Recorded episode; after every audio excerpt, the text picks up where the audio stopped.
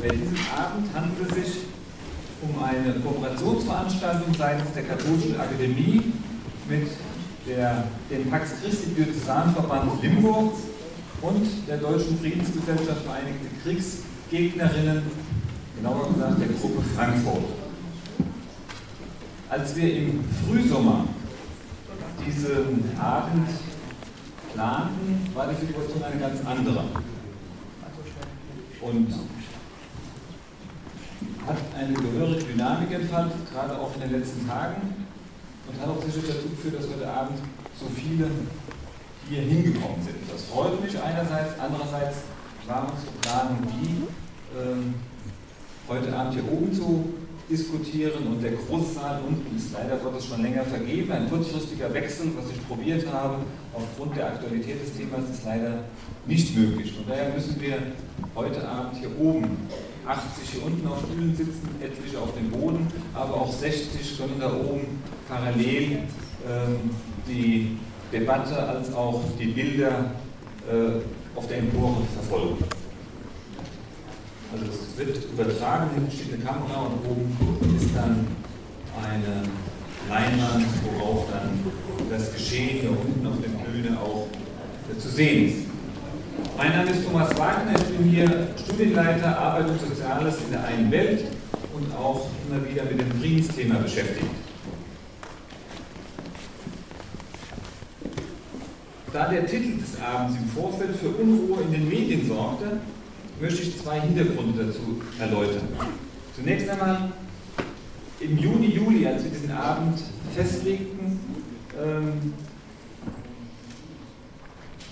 ging es uns, ging es mir insbesondere, bei diesem relativ reißerischen Titel Islamische Staat vernichten oder diplomatisch anerkennen, in erster Linie darum, zwei extreme Handlungsweisen ähm, zu aufzureißen, auch in Frageform aufzureißen, vor dem Hintergrund des meines Erachtens Nichthandelns der internationalen Völkergemeinschaft oder des geringen Handelns auch der EU in diesem Konflikt.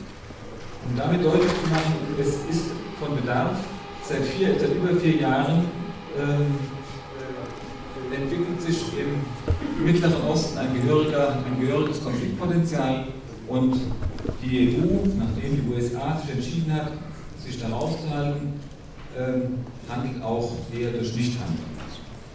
Und dies finde ich, so war damals meine Überlegung, und die wir dann gemeinsam, sprich Herr Schwörer, Thomas Schwörer von der DFGVK, in Absprache mit Andreas Zumach für diesen Abend dann festlegen.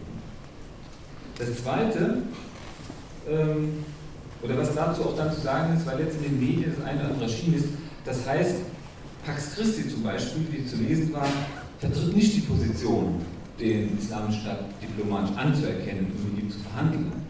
Das hat der eine oder andere Medienschaffende kreiert. Aber das entspricht nicht der Realität und das ist auch nicht die Position laut am Dom. Das Zweite, warum wir auch mit diesem Titel spielten, war und ist, äh, dass der Anlass dieses Abends das neue Buch von Loretta Napoleoni war und ist, die Rückkehr des Kalifats. Die Rückkehr des Kalifats. Dieses Buch im Rotpunkt Verlag erschienen, der Islamische Staat und die Neuordnung des Nahen Ostens. Dieses Buch, was auch hier äh, zu erstehen ist im Laufe des Abends, ähm, versucht oder stellt im Grunde genommen eine Aufarbeitung der postkolonialen Geschichte des Mittleren Ostens dar, insbesondere Syriens, und zeigt damit auf, inwieweit insbesondere die Kolonialmächte England und Frankreich, Stichwort Sykes-Picot-System, mit dazu beigetragen haben, dieses labile Staatensystem ins Leben zu rufen. Dies war der zweite Hintergrund für den Titel, alledieweil ähm, die italienische Terrorismusexpertin in diesem Buch ähm, Überlegungen anstellt, diplomatische Verhandlungen mit dem IS einzutreten.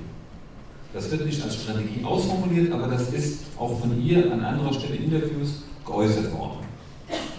Ja, und gerne hätten wir diese These mit ihr heute Abend hier debattiert, aber leider hat sie am letzten Freitag abgesagt. Also wir können Ihnen heute Abend nicht Frau Napoleoni präsentieren. Es ist, wie es ist. Genau. Die Begründung ist eine zweifache. Sie hat mitgeteilt, entgegen aller Absprachen, die zwischen ihr und der Deutschen Friedensgesellschaft äh, abgeschlossen waren, dass zum einen es zu aufwendig sei und zum Zweiten, dass ähm, es handelt sich um eine vierteilige Reise durch Deutschland. An vier Stellen in Deutschland sollte sie zu diesem Buch äh, diskutieren und äh, dass es jetzt aufwendig sei zum einen und zum anderen, dass sie den Eindruck hat, dass das mediale, die mediale Präsenz nicht ausreichend genug sei. Es ist bitter und enttäuschend und äh, da gibt es auch gehörige Kritik von allen Beteiligten dran. Es ist nun mal ein Faktum, sie hat den Abend gecancelt und ähm, das bedeutet weiter, dass der zweite Referent des Abends, Andreas Zumach, der, den wir als, ursprünglich als Kommentator zu diesem Buch und zu ihren Thesen mit eingeladen haben, heute Abend der alleinige Referent sein wird.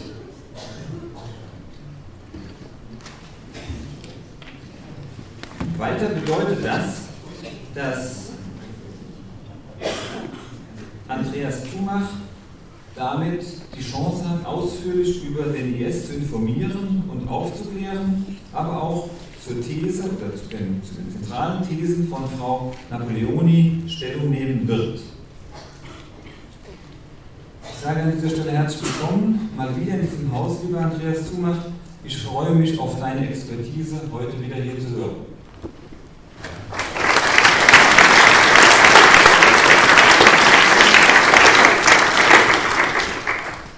Hier schon zu Beginn die Buchwerbung. Auch dieses Buch, jüngstes Buch von Andreas, ist hier käuflich zu erhalten, wo er sich mit der Situation um die UNO auseinandersetzt und mit dem Stichwort globales Chaos, machtlose UNO. Im gleichen Verlag erschienen wie das andere Publikatsbuch.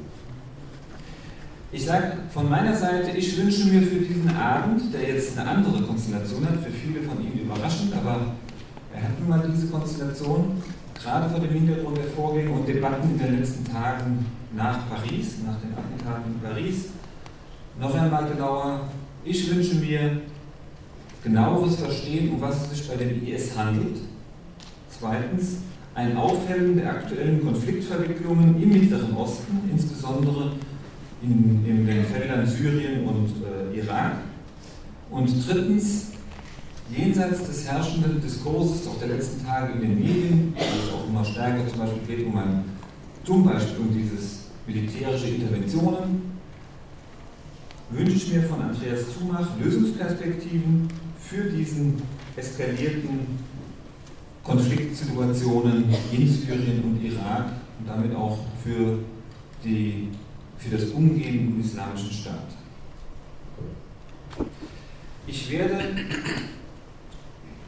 oder von der Ablauf des Abends her wird zunächst einmal Andreas Zumach eine Dreiviertelstunde sprechen von hier aus und ich hoffe auch, dass dann die Bildqualität auf der Empore so ist, dass man sich das gut anhören kann und dass wir nach der Dreiviertelstunde Vortrag in eine Debatte eintreten werden. Hier vorne vom Podium aus wird dann Thomas Schwörer von der DFGVK mit Andreas Zumach ein Gespräch führen. Ihre Fragen, Ihre Anliegen natürlich da einbeziehen.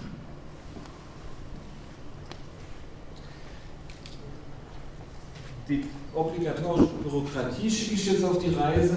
Es wird hier vorne rechts gebe ich eine Liste herum, wo man sich eintragen kann, wer zukünftig von, zu Veranstaltungen der DFB-VK eingeladen werden mag. Und das ähnliche Brett gebe ich auf der linken Seite weiter und bitte ich Herr weiterzugeben wer zu friedenspolitischen Veranstaltungen hier im Haus am Dom eingeladen werden mag.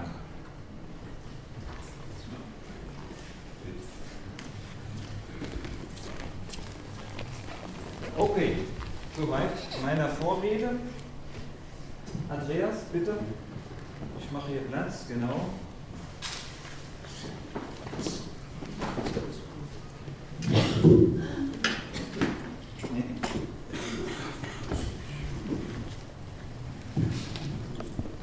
Guten Abend, herzlichen Dank für die Einladung. Ich kann Ihre Enttäuschung verstehen. Ich war auch sehr enttäuscht, als ich das am Freitagabend erfahren habe, hätte mich auch sehr gefreut auf eine direkte Begegnung und äh, dann auch Diskussion mit Loretta Napoleoni.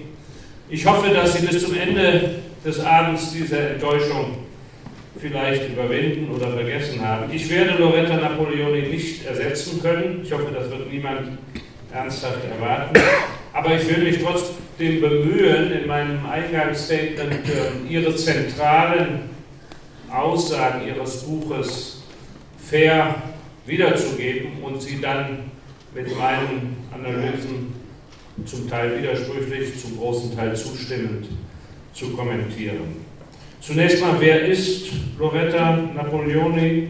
Loretta Napoleoni, geboren 1955, ist von der Ausbildung her eine ehemalige Fulbright-Stipendiatin und hat ihren Doktor gemacht an der London School of Economics. Und zwar hat sie Islamwissenschaften studiert, aber auch Ökonomie und sie hat sehr lange, sehr viele Jahre geforscht und auch geschrieben zur Finanzierung und den Finanzierungsstrukturen einer ganzen Reihe von Organisationen, die in den letzten 60, 70 Jahren zu Recht oder auch zu Unrecht das Etikett Terrorismus bekommen haben. Von der PLO, von Yasser Arafat bis zum heute aktuellen sogenannten Islamischen Staat. Sie hat ein Buch geschrieben, das es auch auf Deutsch gibt, die Ökonomie des Terrors auf den Spuren des US-Dollars hinter dem Terrorismus. Das ist 2004 auf Deutsch rausgekommen. Sie hat aber auch ein sehr interessantes Buch geschrieben unter dem Titel Maonomics, also nicht Makronomics, sondern Maonomics, wo sie ihre These belegt, dass äh, das offiziell ja immer noch kommunistische Einparteienland China inzwischen den Kapitalismus sehr viel besser und sehr viel erfolgreicher betreibe als der kapitalistische Westen.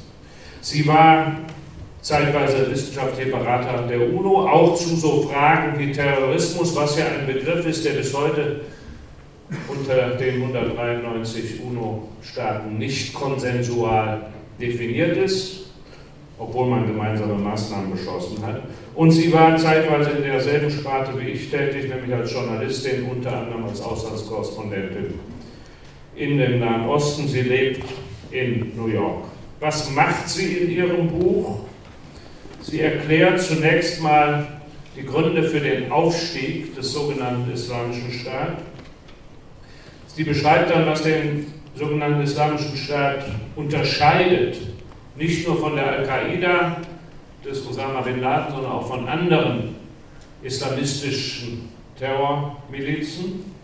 Und sie beleuchtet dann das, was sie als die derzeitig zumindest noch anhaltende Stärke, politische Stärke des IS nicht nur in Syrien und im Irak beschreibt, sondern darüber hinaus auch die Ausstrahlungskraft des IS in weite Teile der arabisch-muslimischen Welt. Das, diese beiden Punkte nehmen den allergrößten Teil dieses Buches ein. Und dann äußert sie sich halt zu der Frage, die so einige Wellen ja auch hier geschlagen hat, was tun? Umgang, wie soll man darauf reagieren? Ich will die ersten drei Punkte zunächst erläutern an einigen Beispielen und dann mich vor allem mit der Frage natürlich, was tun, befassen. Aufstieg des Islamischen Staates. Sie schlägt den Boden zurück bis ins Jahr 630, 650, also Tod von Mohammed, dem Propheten, dem Gründer, Vater der islamischen Religion. Mit seinem Tod beginnt der innerislamische Streit, zunächst ein theologischer Streit zwischen Schiiten und Sunniten, den ich hier nicht im Detail ausführen will, aber sie macht den, wie ich finde, richtigen Punkt, dass es zumindest eine theologische Spannung zwischen diesen beiden Richtungen des Islam immer schon gegeben hat, der nicht unbedingt gewaltförmig ausgetragen wurde, aber diese Spannung gab es immer. Und sie verweist dann darauf, dass es in einer Reihe der arabischen Staaten ein politisches Spannungsverhältnis gab und gibt, weil eben etwa eine sunnitische Minderheitsregierung in einem Land herrscht, wo die Schiiten zahlenmäßig die größte Zahl sind. Das gilt für eine ganze Reihe der arabischen Staaten. Und sie beginnt dann im Detail mit der, den 13 Jahren vor dem amerikanisch-britischen Krieg gegen Irak, den sie zwar auch identifiziert als dann wahrscheinlich wichtigsten Auslöser für die dann entstehende Gruppierung des Islamischen Staates, das teile ich auch, aber sie sagt, die 13 Jahre davor waren auch wichtig. Warum? Nach dem Überfall Iraks auf Kuwait im Sommer 1990, Sie erinnern sich, und dem dann anschließenden Zweiten Golfkrieg, bei dem eine von den USA angeführte Allianz im Januar, März 91 die irakischen Besatzungstruppen aus Kuwait vertrieb und danach Irak von der UNO mit sehr weitreichenden Wirtschaftssanktionen belegt wird, beginnt eine Phase, in der Saddam Hussein, der bis dahin ein laizistisches Regime führte, aber eben der zahlenmäßigen Minderheit, etwa 20 Prozent der Sunniten im Irak angehörte, 60 Prozent Schiiten, die anderen 18 bis 20 Prozent Kurden mit verschiedenen religiösen Richtungen, dass Saddam Hussein auch unter dem massiven ökonomischen Druck dieser Wirtschaftssanktionen und eingehegt auch in seiner politischen, ökonomischen Macht durch die Wirtschaftssanktionen anfängt umzusatteln. Das klingt jetzt sehr salopp, aber eben sehr ausdrücklich dann auch auf eine sunnitische Identität setzt und sehr gezielt sunnitische Bevölkerung und sunnitische Milizen in seinem Land fördert. Nach seinem Sturz macht die amerikanische Besatzungsmacht, das beschreibt sie, ich spitze es zu mit meiner Formulierung, den größten Fehler, den eine Besatzungsmacht machen kann.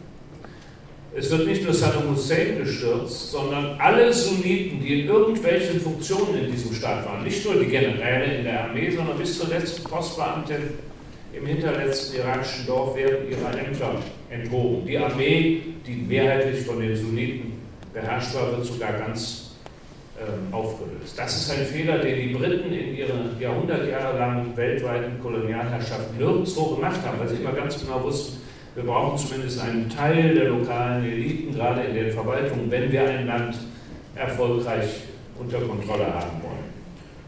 Und es passiert dann folgerichtig, dass es zu Aufständen kommt gegen die amerikanische Besatzungsmacht, sunnitische Gruppierungen, die sich eben unterdrückt und benachteiligt von der Besatzungsmacht fühlen. Was macht die Besatzungsmacht? Sie bewaffnet schiitische Milizen, damit die die sunnitischen Aufständischen niederschlagen. Auf diese Weise kommen ein erstes Mal hochmoderne amerikanische Waffen ins Land und es fängt an der gewaltförmige Konflikt zwischen Schiiten und Sunniten. 2006 wendet sich das Blatt, es kommt zu schiitischen Aufständen gegen die amerikanische Besatzungsmacht. Ob mit oder Unterstützung aus dem schiitischen Iran ist bis heute umstritten.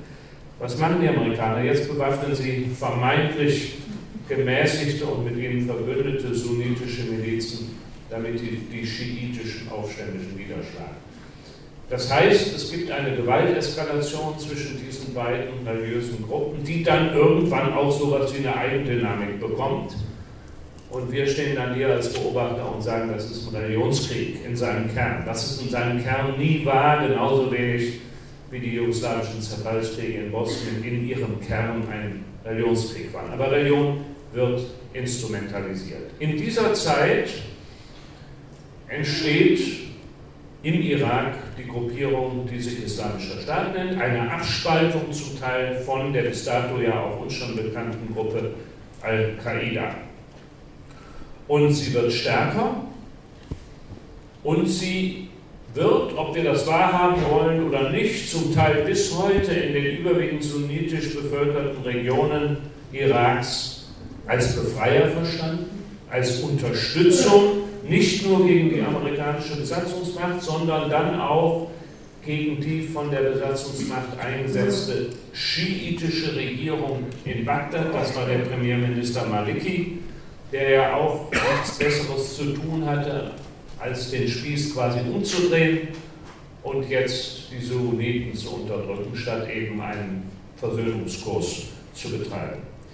Dann hat die Zivilverwaltung der amerikanischen Besatzungsmacht unter Bremer, Paul Bremer, ein Konzept entworfen für die künftige Verteilung politischer, ökonomischer, administrativer Macht in diesem Irak.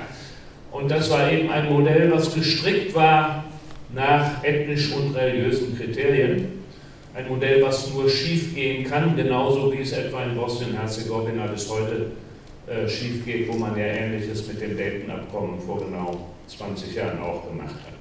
2008 sagt US-Präsident Obama, wir ziehen unsere Truppen bis 2011 ab, aber vorher müssen wir die irakischen Streitkräfte und die Polizeikräfte ausrüsten und bewaffnen, damit die dann die Sicherheit des Landes übernehmen können. Es kommen ein drittes Mal hochmoderne amerikanische Waffen an den IS, die dann vom IS im Frühjahr, Frühsommer letzten Jahres erobert werden, weil der IS halt die Waffendepots der irakischen Streitkräfte überrennt.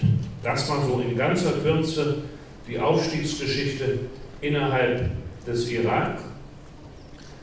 Parallel seit 2011 die Ihnen ja alle noch bekannte Entwicklung in Syrien. Auch hier tritt nicht erst im letzten Jahr, sondern nachweislich spätestens ab Frühsommer 2012 als der ursprüngliche Aufstand demokratischer Kräfte ja zunehmend umschlägt in einen Mehrfronten-Bürgerkrieg mit immer mehr Gewaltakteuren, auch ausdrücklich eben islamistischen Gewaltakteuren, tritt zu diesem Zeitpunkt auch eine Gruppe auf, die sich Islamischer Staat im Irak oder im Irak und in Syrien und im Irak nennt. Und irgendwann, nämlich im letzten Jahr, schließen sich diese beiden Gruppen zusammen der Islamische Staat, also immer in Anführungszeichen gesetzt, die muss ich dann nicht immer mitsprechen, aber Sie behalten das, erobert die zweitgrößte irakische Stadt Mosul mit über zwei Millionen Menschen und am 14. Juni erklärt der selbsternannte Kalif Baghdadi äh, den Islamischen Staat als ein, und ruft das Kalifat aus. Das ist in aller Kürze und sicher mit wichtigen Details, die ich jetzt aus Zeitgründen nicht nennen könnte, das werden Sie nachher vielleicht einfordern und anmerken, die Geschichte des Aufstiegs in dieser Organisation, in, dieser, ähm, in diesen Jahren bis zum letzten Jahr. Ähm, das macht Loretta Napoleoni sehr deutlich und sie punktuell beschreibt auch die äußeren Akteure, die den Islamischen Staat unterstützt haben. Das ist mir allerdings für meine Kenntnis zu wenig beleuchtet, auch zu wenige Details, zum Teil auch fehlerhaft. Sie redet zum Beispiel davon, also das Buch, das müsste ich noch sagen, ist abgeschlossen worden, redaktionell äh, im September, Oktober letzten Jahres. Das heißt, die jüngsten Ereignisse in Paris können natürlich noch nicht drin sein. Auch ähm, die Anschläge die der IS mutmaßlich in den letzten Monaten erstmals außerhalb seines Territoriums begonnen hat, also mutmaßlich die Bombe an Bord des russischen Verkehrsflugzeuges, was über Sinai abgestürzt ist, ist natürlich noch nicht, kommt noch nicht vor. Und auch der schwere Anschlag des IS auf ein von der Hisbollah bewohntes schiitisches Viertel in Beirut letzte Woche. Das kommt alles noch nicht vor.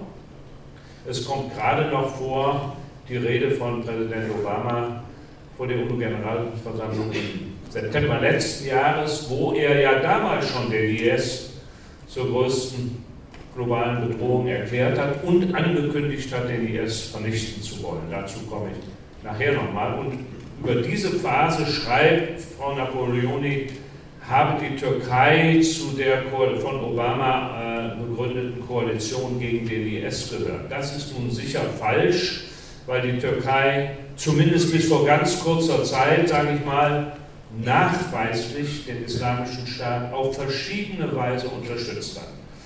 Alle Kämpfer, die aus Europa zum Islamischen Staat gestoßen sind, sind nachweislich über die Türkei nach Syrien und Irak eingereist, haben zum Teil auch dort Ausbildungslager ähm, mitgemacht in der Türkei. Ich habe selber mit einer Reihe von Rückkehrern gesprochen, die das auch bestätigen. Ein Großteil des Waffennachschubes für den IS kam und nach dem, was ich weiß, kommt nach wie vor über türkisches Territorium. Und wahrscheinlich am allerwichtigsten die bedeutendste derzeitige Finanzierungsquelle des IS, nämlich der Verkauf von Öl, das gefördert wird auf den vom IS kontrollierten Ölfeldern im Irak, aber auch in Syrien, wird in Tanklastwagen über die türkische Grenze geschickt und an wen auch immer auf türkischem Territorium ähm, verkauft. Und schließlich ähm, hat die türkische Armee, das ist ja noch in Erinnerung, tatenlos beigestanden, als der IS im Frühsommer dieses Jahres in den kurdisch besiedelten Regionen an der syrisch-türkischen Grenze gegen die Kurden vorgegangen ist. Und ich denke, ähm, nach allen, trotz aller starken Töne, die Erdogan bei dem jüngsten G20-Gipfel gemacht hat, mit Blick auf jetzt den IS vernichten, gibt es begründete Zweifel daran, dass die Türkei wirklich geschlossen und eindeutig jetzt zum Lager der Gegner des IS gehört, weil Erdogan diese ganzen Konflikte in der Nachbarschaft, in Syrien, im Irak, nur unter einer Brille sieht, nämlich unter der Fragestellung, nützt es oder schadet es den Kurden, stärkt es sie oder schwächt es sie. Und seine Politik ist darauf ausgerichtet, die Kurden zu schwächen, ein Zusammengehen der kurdischen Milizen aus der Türkei mit denen aus Syrien und Irak möglichst zu verhindern. Ähm, dasselbe, dieselben Zweifel würde ich anmelden für eine andere wichtige Regionalmacht, die ursächlich zumindest politisch und finanziell an der Wiege des IS stand, das ist Saudi-Arabien. Die saudische Königshausdiktatur sieht ebenfalls alle Konflikte in der Nachbarschaft unter einer Linse oder unter einer Wahrnehmung, nämlich ist das iranischer Einfluss, der hier wirkt und wenn ja, tatsächlich oder vermeintlich, wollen wir diesen iranischen Einfluss zurückdrängen und stärken aus diesem Grunde sunnitisch-islamistische Milizen. Darunter die Al-Nusra-Front, das ist der Ableger von Al-Qaida in Syrien, aber eben auch zumindest in den ersten Jahren den sogenannten Islamischen Staat. Inzwischen hat sich die Königshausdiktatur zumindest rhetorisch davon abgesetzt und behauptet, sie sei vorneweg bei der Bekämpfung des IS, aber es gibt immer noch viele Indizien dafür, dass zumindest aus sogenannten privaten Quellen Saudi-Arabiens Geld an den IS fließt. Ich sage jetzt aus Zeitgründen nichts zu der Frage der militärischen Stärke, obwohl doch vielleicht den Punkt auch, weil der ist einzigartig mit dem IS. Das führt mich schon zu der zweiten Frage, was unterscheidet den IS von anderen Gruppen islamistisch gerechtfertigter Gewalt. Der IS ist, glaube ich, in der gesamten Militärgeschichte oder Gewaltgeschichte eine einzigartige Kombination von auf der einen Seite Männern mit Erfahrung in klassischen zwischenstaatlichen Kriegen, nämlich Generäle und andere hohe Offiziere der ehemaligen irakischen Armee unter Saddam Hussein, also Männer, die zum Teil vier zwischenstaatliche Kriege geführt haben. Das war der erste Golfkrieg Irak gegen Iran 1980 bis 88. Das war der Überfall und die Besetzung auf Kuwait, Sommer 90. Das war der zweite Golfkrieg, Frühjahr 91, gegen die von den USA geführte Allianz. Und das war natürlich der dritte Golfkrieg gegen die USA Großbritannien 2003. Also die sind auf der einen Seite zu einem Großteil zum IS gelaufen, da sie, wie gesagt, von der amerikanischen Besatzungsmacht all ihrer Zukunft, ihrer Pension, ihrer Ämter beraubt wurden. Und auf der anderen Seite sind die Mehrheit der Kämpfer und auch einige Kämpferinnen des IS Menschen mit Aufstandserfahrung, also aus asymmetrischen Kriegen von unten gegen überlegene oder vermeintlich überlegene Militärmächte. Das sind mindestens 7000 Tschetschenen, die zum Teil schon zweimal gegen die russischen Streitkräfte gekämpft haben in den beiden Tschetschenenkriegen. Das sind viele Iraker, die gegen die amerikanische Besatzungsmacht gekämpft haben. Das sind junge Männer, die nach dem Sturz von Gaddafi in Libyen keine Perspektive mehr hatten, auch nicht irgendwie integriert wurden und die mit den Waffen, die damals ja vor allem aus Frankreich, Großbritannien, USA an die Opposition gegen Gaddafi geliefert wurden, zum IS gezogen sind. Ähm, und diese Kombination, wie gesagt, von asymmetrischen Aufstandskämpfern mit entsprechender Erfahrung und eben erfahrenen Militärs äh, mit Erfahrung in klassischen Kriegen ist, äh, ist einzigartig und erklärt zum Teil auch, dass die bisherigen jedenfalls militärischen Erfolge des IS gerade im letzten Jahr